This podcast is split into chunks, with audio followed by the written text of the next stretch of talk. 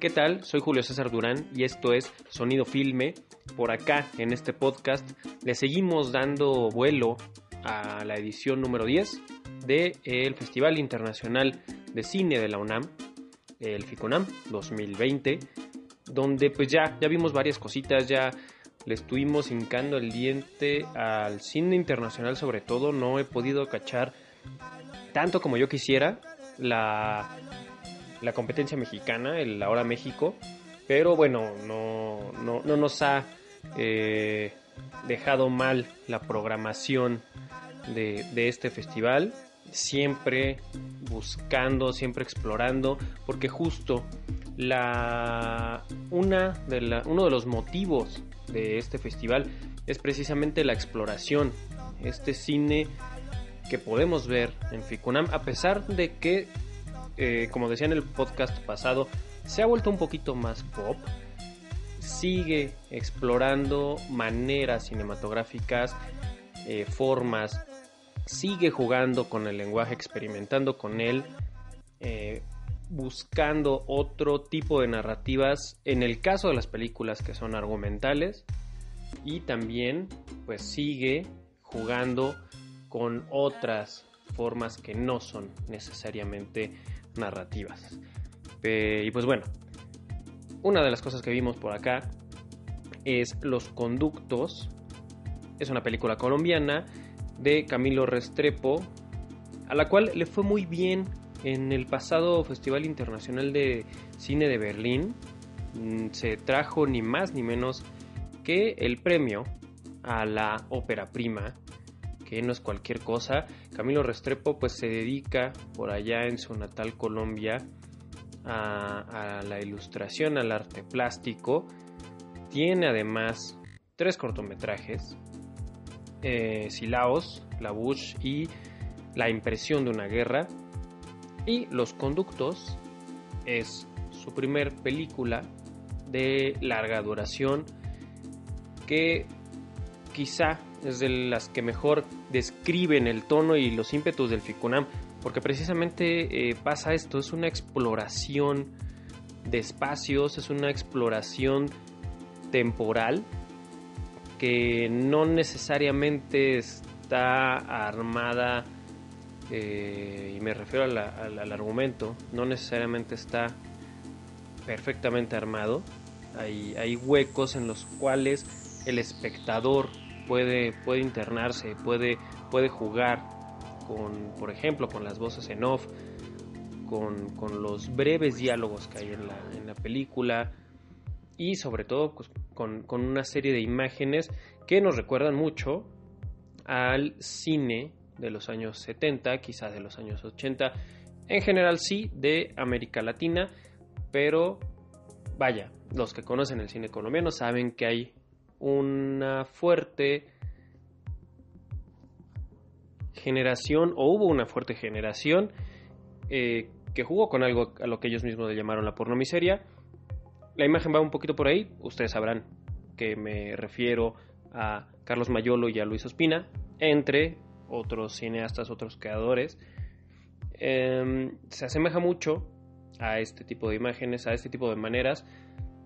Esto realizado en pleno siglo XXI, donde uno de los personajes, el, personaje protagónico, eh, entendemos que, que de alguna manera pertenece a un grupo marginal, quizá delictivo, quizá no, que quizá se roba o se dedica al robo y a la venta de de alambre, o quizá esto solo es una especie de recuerdo de, sueño eh, o parte de su imaginación. Entonces es, una cinta que explora esto, una, una narrativa que se vierte más por recorrer una ciudad latinoamericana, que se vierte más por el ensayo audiovisual, jugando con colores, con formas, eh, y con el mismo montaje, que es uno de sus, de sus puntos principales, para llegar a un lugar que no necesariamente es un, es un clímax eh, en una historia convencional. Eh, me gusta, me gusta mucho, me, disfruté bastante, además de que es una película de cierta manera amable, dura alrededor de los 70 minutos, entonces no es, no es un problema entrarle y entrarle varias veces a los conductos. Eh, me parece que es una obra bastante redonda en el aspecto autoral, eh, de un director que aparentemente sabe muy bien cómo quiere eh, producir sus imágenes y además es una, es una delicia, ¿no? Cómo fabrica este protagónico toda una serie de, historias, de, escapes, de regresos, de visitas con el, con el pasado o al, pasado y también quizá hacia momentos futuros. Es, es, una delicia me parece y es una de las primeras cosas que, que pudimos ver en Ficunam.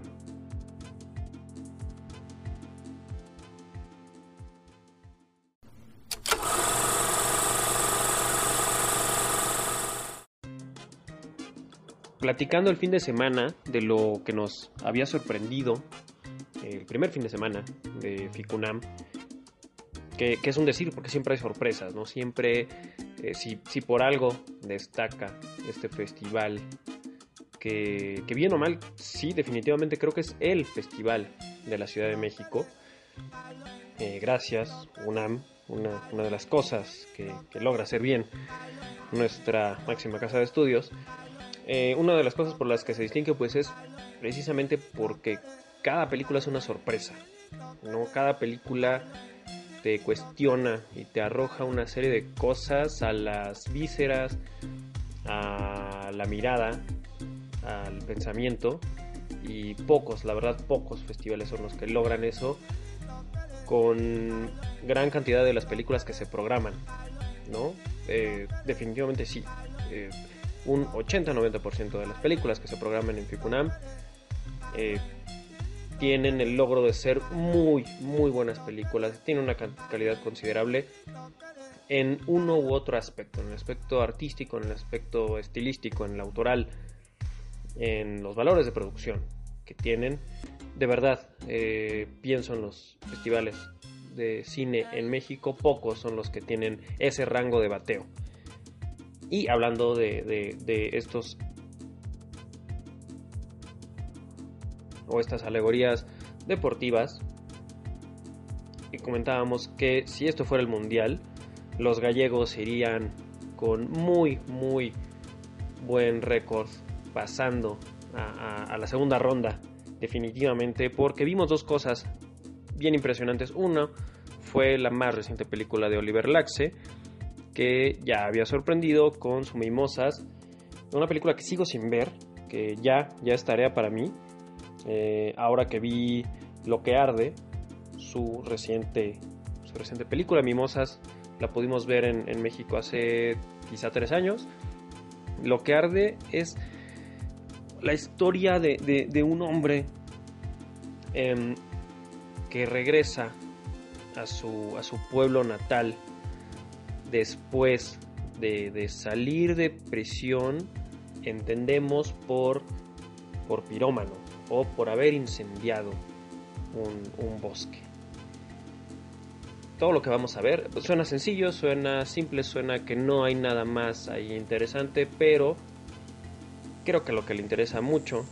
a, Oliver Laxe, definitivamente, algo que le interesa mucho al director de fotografía, es capturar rostros, capturar personas, seres humanos y capturar escenarios naturales y lo hacen de una manera impresionante, increíble. Eh, el, director de fotografía es Mauro Herce y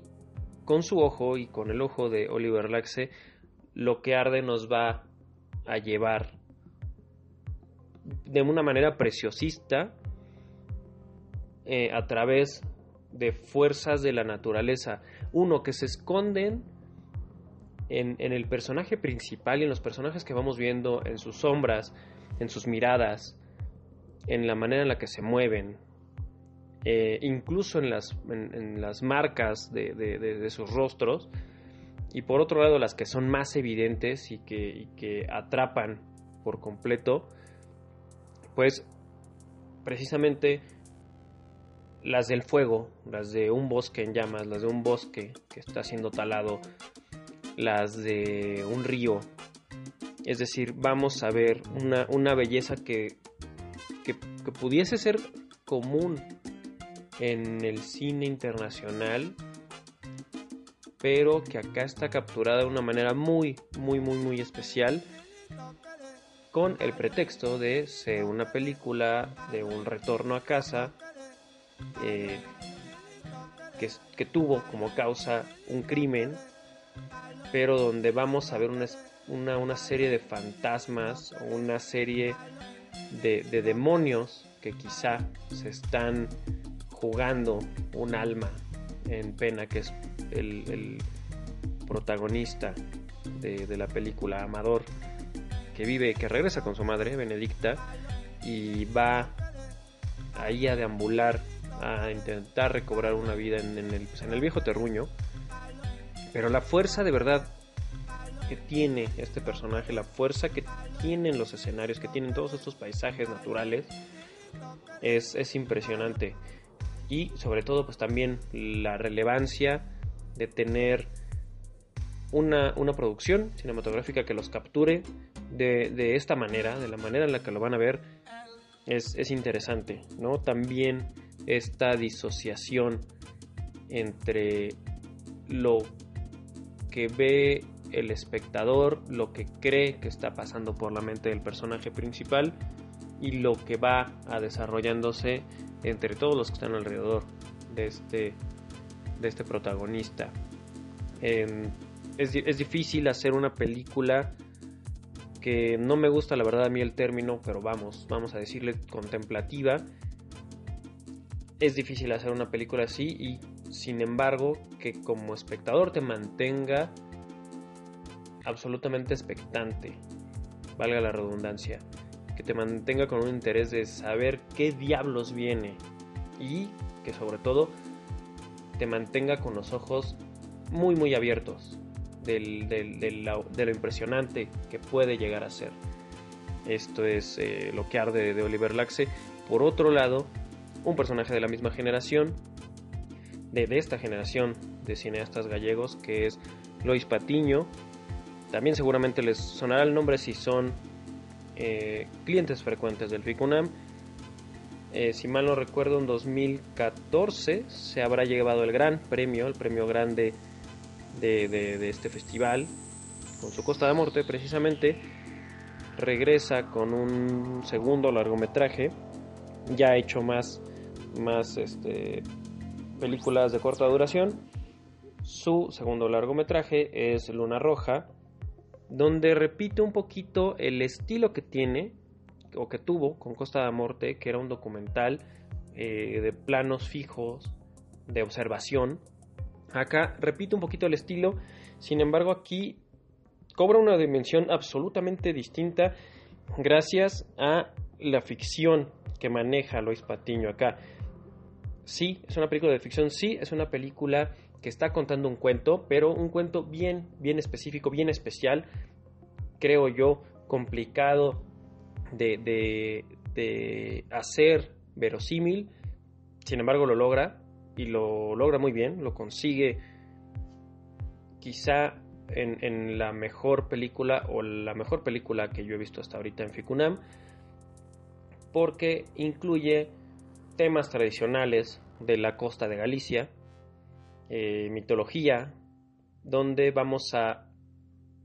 ver pasar una serie de, historias, de personajes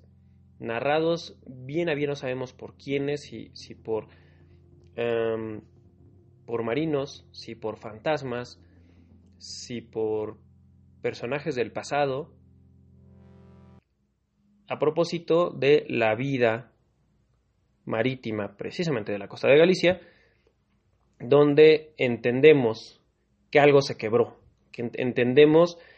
que uno de los personajes, quizá el, héroe, eh, rompió una especie de acuerdo entre la humanidad y el mar y desató una calamidad sobre esta costa de Galicia,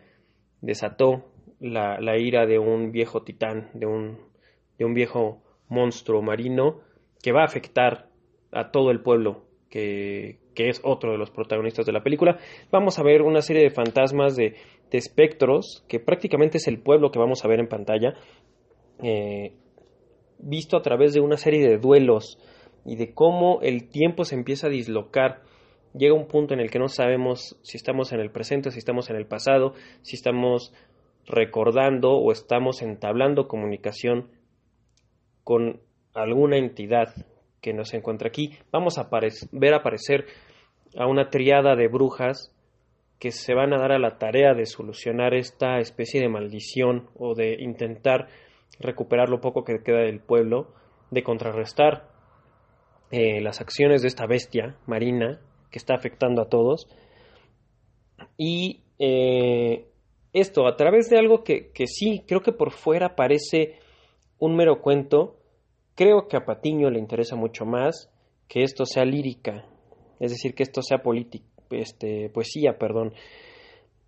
jugando con el género fantástico, jugando con cómo se desarrollan los viejos cantos de mar, sobre todo los de Europa. A mí me, me venía mucho a la mente Herman Melville, digo, eh, o las influencias de, que tuvo para su Moby Dick. creo que es muy similar la manera en la que está contando. Sí, vamos, está contando una historia, pero no en prosa visual. La está contando eh, a partir de una lírica visual. Vamos a ver también, igual que con Oliver Laxe, los grandes, los grandes protagonistas de esta película son las fuerzas de la naturaleza, eh, este leviatán que siempre, al que siempre se está refiriendo el filme, una especie de divinidad atávica que estaba en letargo quizá, y que a partir de un choque entre esta naturaleza, entre la naturaleza y, el ego, quiero pensar que humano, pues se desata, se desata un, un mal que aparentemente es, es irremediable. ¿no? Y a partir de ahí se empiezan a fundir memorias, historias, se empiezan a fundir personajes. Eh, sí, es una película de corte fantástico, como, como no se ven todos los días, poco eh, convencional, sí, por supuesto, donde vamos a ver estas viejas tradiciones europeas que a todas luces pues son viejas tradiciones de, Galicia, que seguramente por ahí se va a escurrir un poquito de la magia que, seguramente se ve por allá. Eh, vamos a ver al mar como una fuerza sí de la naturaleza, pero más allá de eso es como una fuerza primordial, al igual que quizá lo es la poesía. Me gusta esta parte de cómo cómo intenta equilibrar la manera en la que está contando su, en la que está estableciendo su discurso,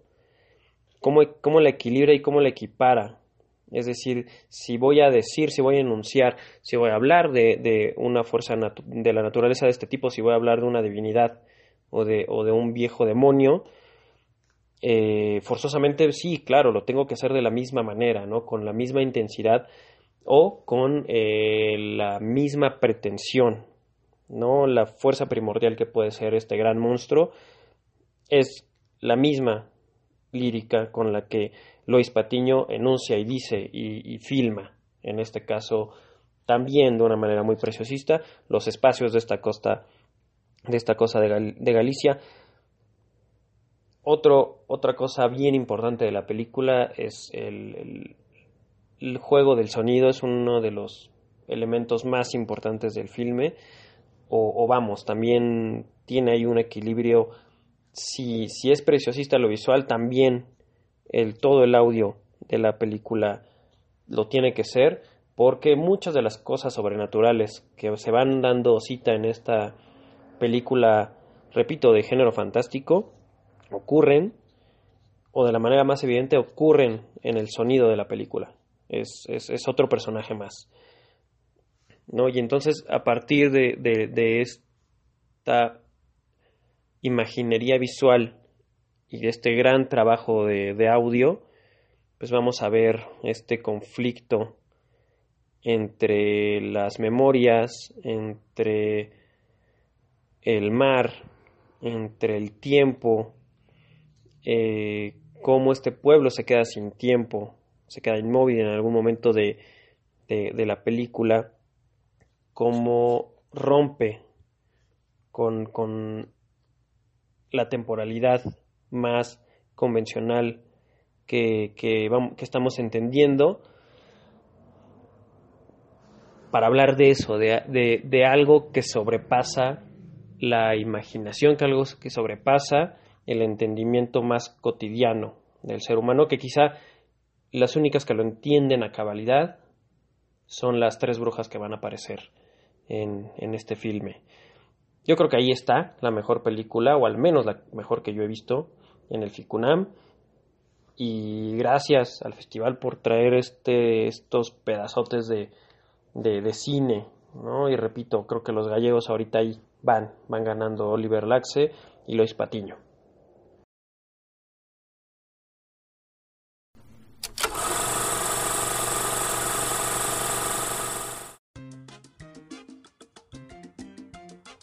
También en el FICUNAM se dan cita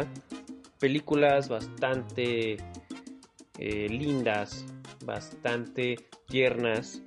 eh, bastante emotivas, eh, que apelan a la víscera de otra manera. Es el caso de Tecnovoz, de Joao Nicolau, en su gran regreso, no solo a FICUNAM, sino a la cartelera mexicana. Ojalá que, que tenga un estreno próximo, porque pues nos trajo hace un par de añitos también John Fromm una, película bellísima, eh, poco pretenciosa, nada pretenciosa diría yo. Eh, que le echaba ojo al amor adolescente, a los, a los impulsos adolescentes, quizá más inocentes que hayamos visto eh, en el cine contemporáneo. Tecnovoz supone como una, una subida de escalón y me refiero a, la técnica cinematográfica. Eh, va mucho en el tono de John Fromm. Es un cuentito. Si el otro fue un coming of age, una película de crecimiento, una película donde, donde la juventud está en efervescencia. Acá es una especie de, de, incluso puede ser una especie de Edipo en colono, ¿no? Es una película de, de vejez, pero no de vejez eh, que se despide, más bien es una vejez que se rehúsa a irse eh, porque demuestra toda esta energía, amor, deseo que tiene todavía, que, contiene eh, la tercera edad de una manera también bellísima, entrañable, emotiva. Y además es un musical, no sé si ya lo dije, es un musical. es una película muy sencilla, una película me parece muy interesante que, este arriesgue que tiene yo Nicolau en sus maneras cinematográficas, en, cómo juega con la cámara, cómo, dirige a los personajes, que, también es una, cosa muy elaborada, cómo juega entre, escenografías reales y escenografías eh, ilustradas, son ilustraciones, eh, cómo todo esto se conjuga en, un musical donde precisamente el protagonista de este filme, el señor Robisco, pues está siendo relegado porque está a punto de, retirarse de, su trabajo. Él, él trabaja en una empresa que ofrece seguridad. Su cliente principal es un, gran hotel. Y vamos a ver una, una serie de, de, les voy a decir, sketches, de gags, divertidísimos todos, eh, en los cuales vamos a ver si funciona o no funciona, si, si va a lograr irse por la puerta grande este veterano de la seguridad eh, de la seguridad en circuitos cerrados, de la seguridad informática, de la seguridad eh, más, más física, análoga, que, que, pueda tener este, el hotel, donde casi se desarrolla toda la película, y cómo pues tiene que convivir con, con su soledad, de alguna manera, porque sabemos que es un viudo, perdón, un divorciado de hace tiempo,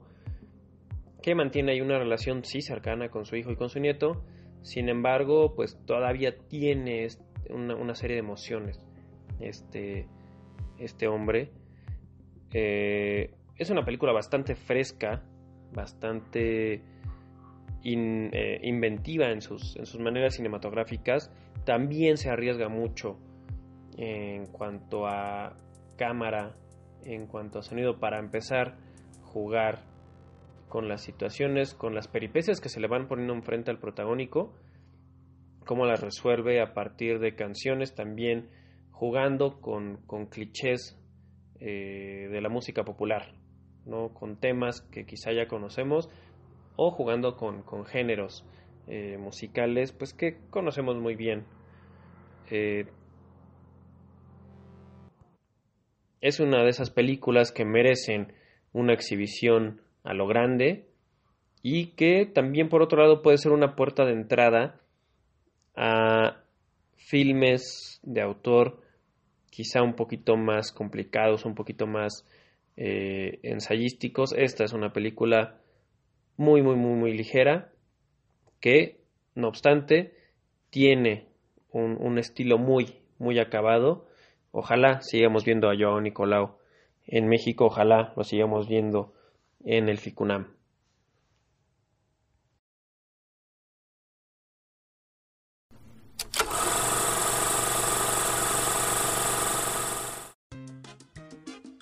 Desde Chile llega Blanco sobre Blanco, una película que tiene como protagonista a Alfredo Castro, este veterano del cine de América Latina, dirigida por el realizador hispano-chileno Theo Kurt, que quizás se vuelve un poco más interesante al, eh, echarle un poquito de investigación eh, al contexto y a lo que estaba alrededor de, lo que presenta en pantalla. La historia es muy sencilla, vamos a ver a un fotógrafo eh, quizá a finales del siglo XIX o a, principios del XX, no, no, queda muy, muy claro, pero vamos, eh, es la época. Eh, llega a una, a una hacienda, a una gran casona en Tierra del Fuego, donde un pues un, cacique británico le pide que tome fotografías de la, su prometida, ¿no? de, una, niña, porque es una niña, una menor de edad, eh, que va a ser su, su, esposa. Próximamente entonces está tomando fotografías de la futura esposa, de, pues, del gran dueño del lugar, del gran patrón de todo este, de todo este espacio, que es un tal Mr. Porter, que siempre queda eh, en la oscuridad. Eh, digo que se vuelve interesante porque sí, si bien va presentando una especie de, obsesión ahí medio oscura de, parte del personaje de Alfredo Castro, que es el fotógrafo, por, por esta chavita, y que en algún punto de la película em, emula o trae a colación estas controversiales fotografías que Luis Carroll, sabrán perfectamente que es el, el autor de Alicia a través del espejo, eh, realizaba sobre ciertas niñas, también niñas, en, especial la Alicia a la que le dedica pues, sus, escritos, eh, en, poses sugerentes, de una manera muy, muy peculiar, eh, inmoral incluso, juega con eso, juega con, con traer a colación esa, ese tipo de fotografías de hace más de 100 años donde no había, eh, no existían, es, donde no existían estos límites eh, que hoy entendemos muy bien en cuanto a eh, diferencias de edades, por ejemplo. además de que pues este personaje pues va a registrar la vida cotidiana de un, pues sí, de una gran hacienda, de unos grandes hacendados y cómo afectan el espacio en el que habitan y cómo afectan precisamente también a los pobladores originarios, en este caso de Tierra del Fuego, cómo afectan la vida indígena del lugar eh, y que también va a, retomar motivos de también de una de viejas fotografías de inicios del siglo XX que documentaron el exterminio de estos pueblos originarios. Eh, lo más interesante me parece sí el, cómo emula el trabajo fotográfico de estos, de estos viejos fotógrafos, valga la redundancia, de estos viejos autores de imágenes a inicios del siglo XX. Eh, me, encanta cuando la relación de aspecto en pantalla cambia y vamos viendo no eh, lo que sería el punto de vista de un eh, narrador omnisciente, sino el de la misma cámara que lleva eh, el personaje interpretado por Alfredo Castro, ¿no? Entonces vamos a ver cazadores, vamos a ver indígenas, vamos a ver eh, a los trabajadores del, lugar, de la, de la, gran casona, vamos a ver también el paisaje de Tierra de Fuego y también retratos muy específicos de la gente, de los colonizadores, porque esos son, de los colonizadores de, este, de este espacio eh, también bellísimo, hostil, tan bellísimo como hostil, definitivamente. Eh, y esto sí, se vuelve más interesante cuando, cuando uno se encuentra con esta controversia, cuando uno se encuentra con las fotografías de Lewis Carroll y cuando se encuentra con las fotografías de un viejo fotógrafo apellidado eh, Popper, a quienes hace referencia la película. El otro lado interesante es como este personaje, como Alfredo Castro, eh, nos da entrada a nosotros como espectadores a un espacio que no nos es eh, propio, por, para empezar por la diferencia de, de, épocas, pero por, también por la diferencia contextual. Entonces, tener como punto principal, eh, punto de vista principal, un ojo externo, pues hasta, a partir de ahí vamos a conocer las peculiaridades del lugar, vamos a ver cómo se relacionan eh, con el trabajo con el espacio, cómo se relacionan entre hombres, cómo se relacionan hombre-mujer y vamos a ver las, las costumbres de un poquito de las costumbres de los pueblos originarios, mucho más de los colonizadores. Creo que es esto, blanco sobre blanco se trata más de, de cómo un agente externo llega para documentar un exterminio y pues sí, termina siendo un discurso sobre la imagen y sobre la representación, cómo se representa un momento de la historia, cómo se revisa una serie de situaciones cotidianas y a partir de ser fotografiadas, de ser registradas, pues también se resignifican, ¿no? De otra manera. Eh, algo cotidiano se vuelve histórico, algo cotidiano se, se vuelve artístico, o algo cotidiano se vuelve controversial, ¿no? Incluso se vuelve inmoral. Entonces, más o menos por ahí va. Blanco sobre blanco de Theo Kurt.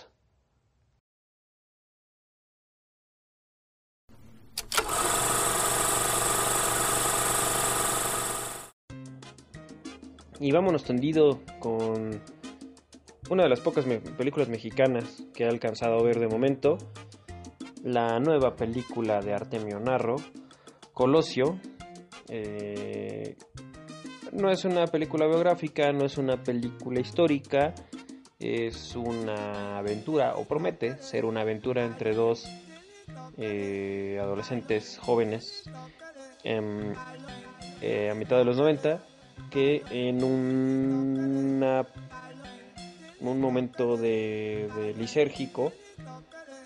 tienen una visión, la tele les habla y les dice que el candidato, en aquel entonces eh, Luis Donaldo Conocio, va a ser asesinado en tres días, entonces deciden en su viaje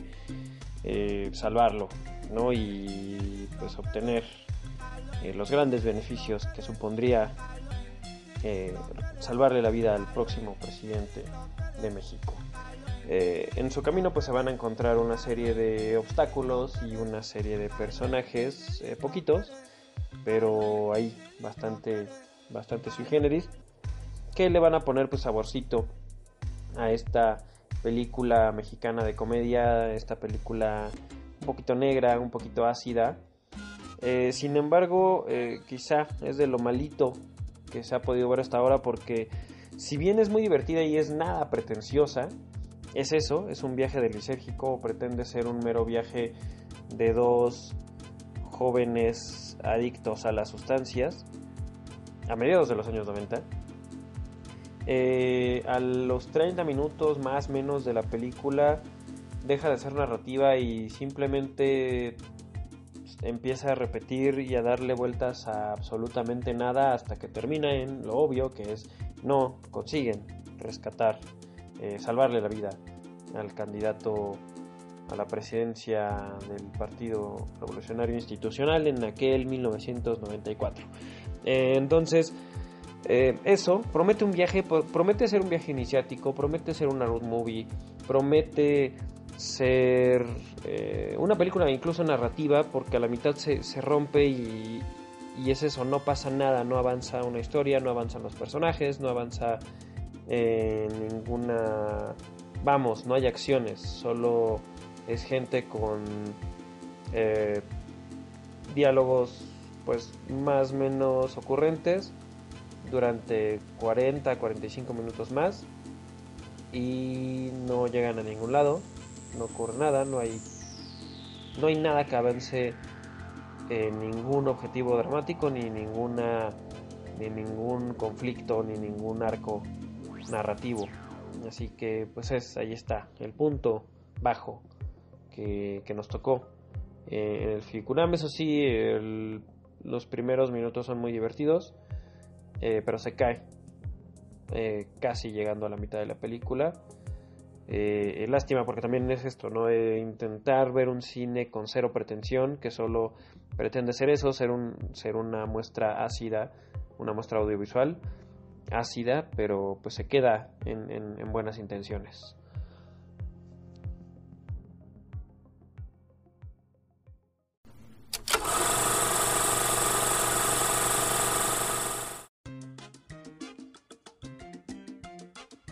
La fiebre, película brasileña de 2019 de la directora Maya Darin, es una de esas películas que nos muestran que el choque cultural entre lo blanco o entre lo occidental y lo originario sigue existiendo hoy en día, en pleno siglo XXI, y donde una serie de, clichés y de ignorancias y de desconocimientos siguen a la orden del día. En la fiebre, un, viejo indígena eh, de nombre Justino, eh, esto empieza a presentar una fiebre ahí medio inexplicable, eh, una serie de malestares que, ni él ni, los médicos entienden y poco a poco vamos a ir entendiendo su, día a día, vamos a ir entendiendo su relación con, el trabajo. Él es un guardia en una zona de carga y descarga en, Brasil, donde pues llega un montón de material, seguramente de todas partes del mundo, en una costa. Y nos vamos dando cuenta cómo eh, Justino extraña eh, o siente cierta nostalgia que, no solo se queda en lo emocional, sino también en lo físico y en lo, y en lo mental, una nostalgia por, por su identidad, por su vida, eh, quizá una vida que no, que no practica, una serie de, de, maneras y de tradiciones que no practica seguramente hace mucho, seguramente desde su juventud, y que extraña, eh,